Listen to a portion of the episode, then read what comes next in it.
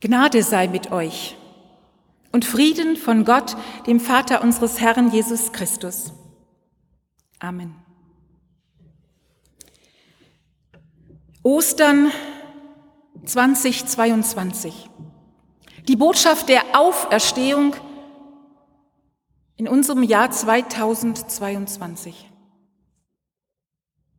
Ich weiß nicht, wie es Ihnen geht, aber mir ist der Karfreitag in diesem Jahr näher als die Osterbotschaft.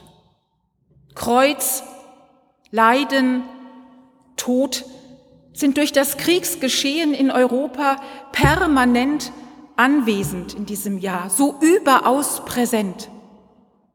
Die Bilder aus der Ukraine, Menschen erschossen auf den Straßen, Menschen verhungert und verdurstet in den Kellern ihrer Häuser, Menschen hingerichtet auf dem Weg in die Sicherheit brennen sich ins Gedächtnis ein, schockieren und erschrecken uns.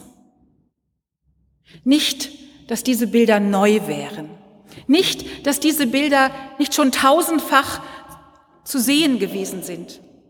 Aus den anderen Kriegsgebieten unserer Erde. Aus den Kriegen früherer Zeiten. Seit kein seinen Bruder Abel erschlug, leben wir mit dem Tod, den wir Menschen verschulden.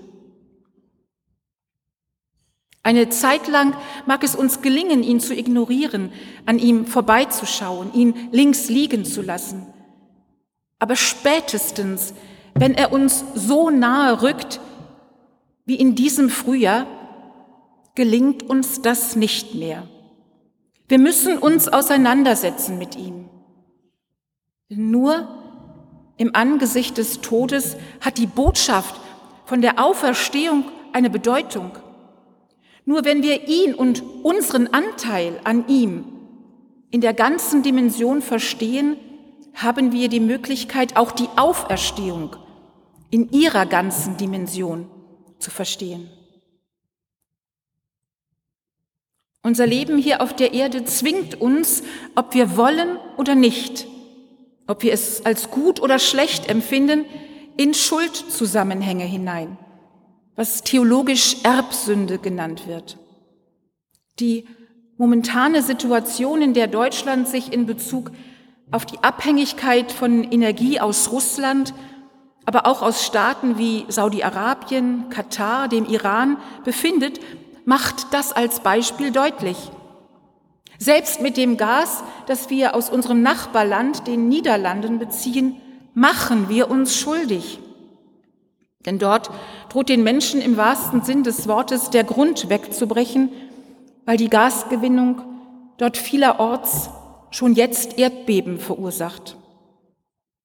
Und wir alle sind abhängig wir können uns von diesen und vielen, vielen anderen schuldhaften Verstrickungen nicht befreien.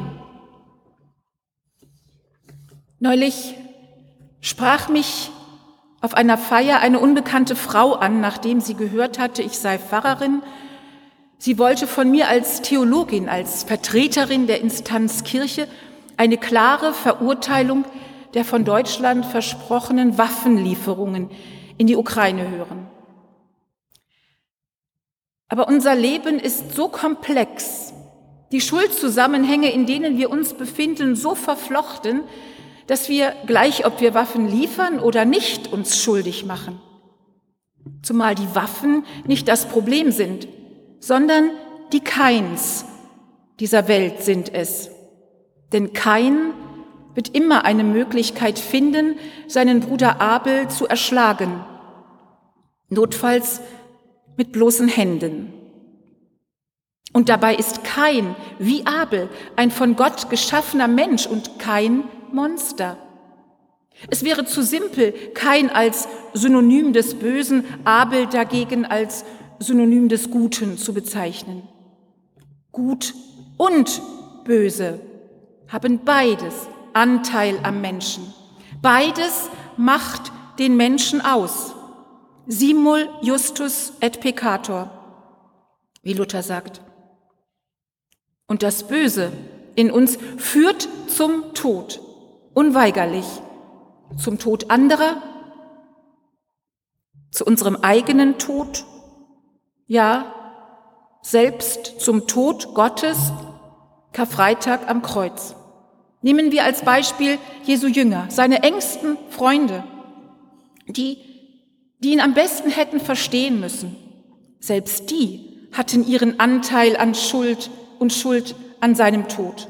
Judas, der ihn des Geldes oder aber einer politischen Idee wegen verkaufte, Petrus, der ihn aus Angst verriet, und alle anderen, die wegliefen, ihn auf einmal gar nicht mehr kannten, nicht einmal unter sein Kreuz auf Golgatha traten. Ebenso wie wir alle.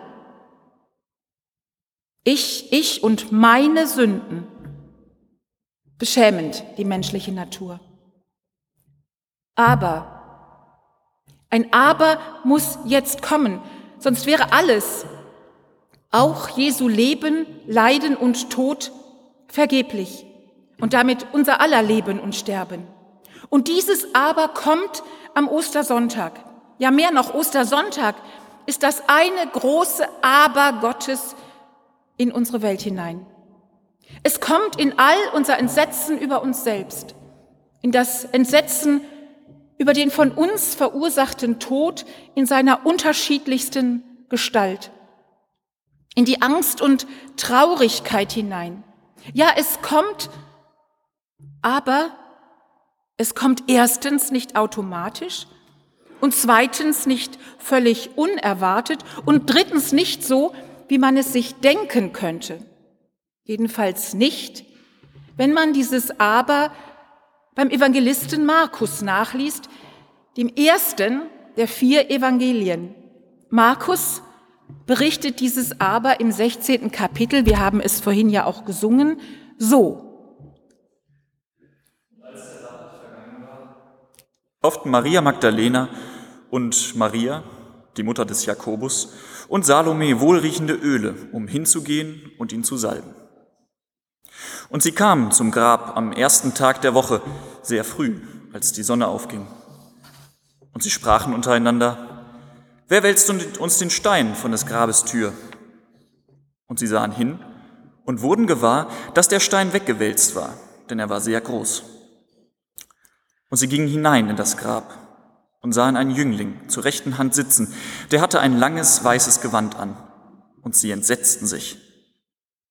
Er aber sprach zu ihnen, Fürchtet euch nicht, ihr sucht Jesus von Nazareth, den Gekreuzigten. Er ist auferstanden, er ist nicht hier.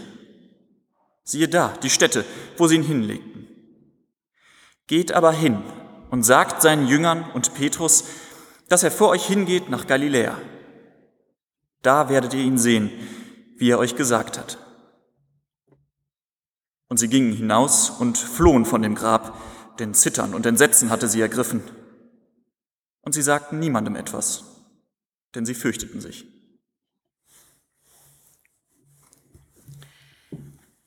Erstens, das Aber kommt nicht automatisch. Die Frauen hatten als einzige, wie berichtet wird, am Kreuz bei Jesu ausgeharrt, hatten die Stärke und die Kraft gehabt, die dazu nötig war, ihn als Freund, als Sohn, als Hoffnung sterben zu sehen. Und sie waren es auch, die nun taten, was getan werden musste. Das heißt aber auch, sie richteten sich mit dem Tod ein Sie kauften Öle und Salben, wollten Jesus endgültig begraben, das Ende, sein Ende festschreiben. Sie rechneten nicht mit etwas anderem als mit dem provisorisch verschlossenen Grab. In ihm der Leichnam Jesu. Wie sollten sie auch? Man kann, wir können zunächst nicht mit etwas anderem rechnen. Diese Welt lässt keinen anderen Blick, keine andere Wirklichkeit zu als die, dass das Leben, alles Leben endet und es endet mit dem Tod. Und der lastet schwer auf unserer Seele, manchmal unerträglich schwer. Manchmal ist die Last, die er uns aufbürdet, so schwer, dass wir allein nicht damit fertig werden können. Das Bild von dem großen Stein vor dem Grab, der nicht alleine weggewälzt werden kann, ist dafür ein anschauliches Beispiel. Zweitens, das Aber, Gottes Aber, kommt unerwartet. Die Frauen, die mit dem Tod im Grab rechnen, womit sollte man in einem Grab auch sonst rechnen, treffen auf das Leben.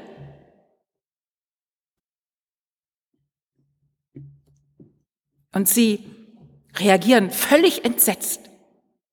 Sie entsetzen sich, trauen ihren Augen nicht. Wahrscheinlich schreien sie vor Entsetzen, denn wenn etwas passiert, womit man überhaupt nicht rechnet, was uns völlig und absolut aus der Bahn wirft, wofür wir keine Erklärungsmuster haben und was uns sowieso niemand glauben würde und was gar nicht sein darf, weil es überhaupt nicht sein kann, ja, dann schreien wir und wir fürchten uns und wir laufen vielleicht weg oder bleiben auch starr vor Schreck stehen. Die Reaktion der Frauen dort in dem Grab ist nicht Osterfreude. Auch brechen sie nicht in Osterlachen aus. Über dieses leere Grab können sie sich nicht freuen, weil es ihre Welt aus den Fugen geraten lässt, weil sie völlig aus der Bahn geworfen sind. Warum? Weil in der Konfrontation mit diesem leeren Grab ihre und damit auch unsere menschliche Realität auf einmal der Wahrheit Gottes begegnet. Da in dem Felsengrab, da kommt es zum entscheidenden Paradigmenwechsel. Da tauchen die Frauen für den Bruchteil einer Sekunde in die Welt Gottes ein in der das menschliche Einmaleins, unsere Naturgesetze nicht mehr gelten, weil über allen und allem der eine, der große Gesetzgeber steht. Gott lässt mittels des leeren Grabes die Frauen erkennen, er, Gott, kann den Tod nicht gewinnen lassen, weil er sonst das Leben, unser, unser aller Leben verloren gäbe. Und weil Gott das Leben auch im Angesicht des Todes nicht verloren gibt, darum ist Christus lebendig. Er ist vom Tod nicht tot zu kriegen, weil Tod nur der ist, der bei Gott oder für Gott tot ist. Und Jesus ist für Gott nicht tot. Diese ganz andere, transzendente, also unserem Erfahrungsmuster widersprechende Wirklichkeit, die Gottes Wirklichkeit ist, können die Frauen dort in dem leeren Grab wahrnehmen, verstehen wahrscheinlich aber nicht. Darum bleibt ihnen auch nach der Aufforderung des Engels, sich nicht zu fürchten, nur das blanke Entsetzen. Das aber Gottes, und das ist der dritte Punkt, ist anders, als wir erwarten. Das Osterereignis, die Auferstehung selbst, wird von Markus nicht berichtet, auch von keinem der anderen Evangelisten. Die Frauen im Grab begegnen dort auch nicht Jesus, dem Auferstandenen. Ursprünglich, und das ist sehr wichtig zu wissen, ursprünglich schloss das erste und älteste Evangelium, also das Markus-Evangelium, mit diesen Sätzen, die vorhin verlesen worden sind. Ich lese sie noch einmal. Der Engel sagt, fürchtet euch nicht. Ihr sucht Jesus von Nazareth, den Gekreuzigten. Er ist auferstanden, er ist nicht hier. Geht aber hin und sagt seinen Jüngern und Petrus, dass er vor euch hingeht, nach Galiläa. Da werdet ihr ihn sehen, wie er euch gesagt hat. Und die Frauen gingen hinaus und flohen vor dem Grab, denn Zittern und Entsetzen hatte sie ergriffen. Und sie sagte niemandem etwas, denn sie fürchteten sich. Das war der ursprüngliche Schluss des Markus-Evangeliums. Und in diesen Sätzen ist zunächst kein Grund für ein Osterfest mit süßen Schokoladeneiern und leckerem Lammbraten zu finden. Diese Sätze lassen nicht auf Friede, Freude, Eierkuchen schließen, Kein Happy End aller Hollywood-Manier. Hier bleibt auch nach der Ansprache des Engels nur das Zittern und das Entsetzen und die Flucht. Die Auferstehungsberichte der anderen Evangelien und auch der sogenannte sekundäre Schluss des Markus-Evangeliums, wo dann auch Begegnungen mit dem Auferstandenen selbst beschrieben werden, sind Versuche, über dieses Entsetzen der Frauen Herr zu werden, sind Versuche, etwas in menschliche Worte zu fassen, was sich aber außerhalb unserer menschlichen, erfahrbaren Wirklichkeit befindet und damit auch nicht in menschliche Worte zu fassen ist. Ich will damit nicht sagen, dass sich diese anderen Auferstehungsgeschichten nicht zugetragen haben. Denn ich bin zutiefst davon überzeugt, dass auch wir heute noch dem Auferstandenen begegnen können. Aber ich finde es schade, dass der Punkt, der einmal an genau dieser Stelle des Markus, das Ende des Evangeliums besiegelt hat, aufgeweicht wurde. Weil nur in dieser ursprünglichen Geschichte über die Auferstehung die Wirklichkeit der eigenen Begegnung mit dem Auferstandenen deutlich gemacht wird. Auferstehung ist nämlich keine Botschaft für die Toten, auch nicht allein der Trost für die Trauernden, sondern in erster Linie eine Aufforderung an uns. Das Entsetzen der Frauen scheint mir das eigentliche Schlüsselerlebnis. Entsetzen kommt von dem mittelhochdeutschen Wort entsitzen, also aus der Lage, aus dem ruhigen Sitz kommen. Genau das heißt Auferstehung. Die Botschaft der Auferstehung ist an uns, an uns alle gerichtet. So wie der Engel sagt, geht hin nach Galiläa. Dort wird Jesus vor euch hergehen. Da werdet ihr ihm begegnen. Galiläa, der Ort, wo die Nachfolge begann, wo Jesus in Worten und Taten den Beginn des Gottesreiches verkündete, wo er Gemeinschaft mit Männern und Frauen ohne Vorurteile lebte, wo er Menschen an Leib und Seele heilte, wo er predigte, das Leben feierte und immer und immer wieder zur Nächstenliebe aufforderte. Auferstehung ist kein Zustand, kein einmalig erfolgtes Ereignis vor knapp 2000 Jahren. Auferstehung ist eine Aufforderung an uns. Wir, wir haben die Wahl, Jesus zu begraben oder ihm als Auferstandenem nachzufolgen. Auferstehung geschieht nur in Bewegung. In der Nachfolge Jesu erlebe ich seine Auferstehung, die mich entsitzen lässt, in Bewegung bringen will, in Bewegung hin zu meinem Nächsten, der mich braucht. Und nur durch die Nachfolge Jesu können wir hineingenommen werden in seine Welt, die Welt der Liebe, die Hass, Feindschaft, ja selbst den Tod überwindet. Und zwar schon jetzt und hier.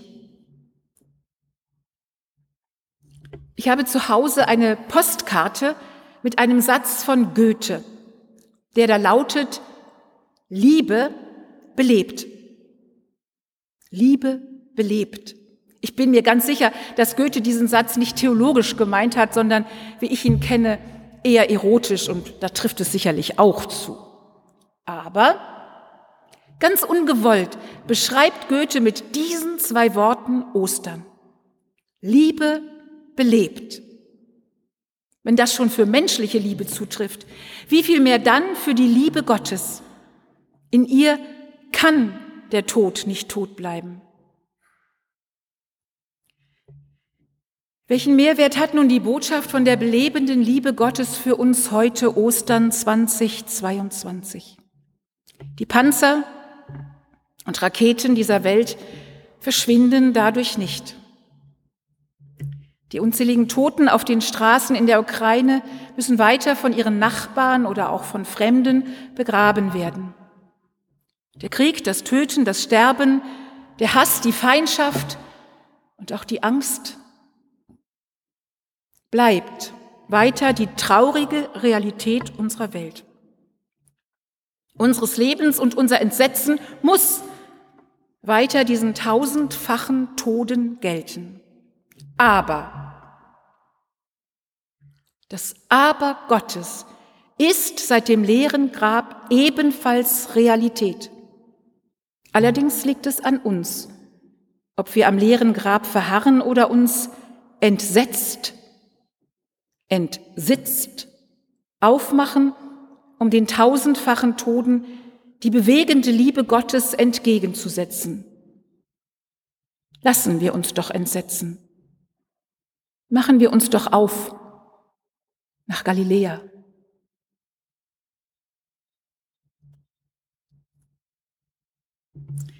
Und der Friede Gottes, der höher und umso viel größer ist als all unsere irdische Vernunft, bewahre unsere Herzen und all unsere Sinne in dem auferstandenen Herrn Jesus Christus. Amen.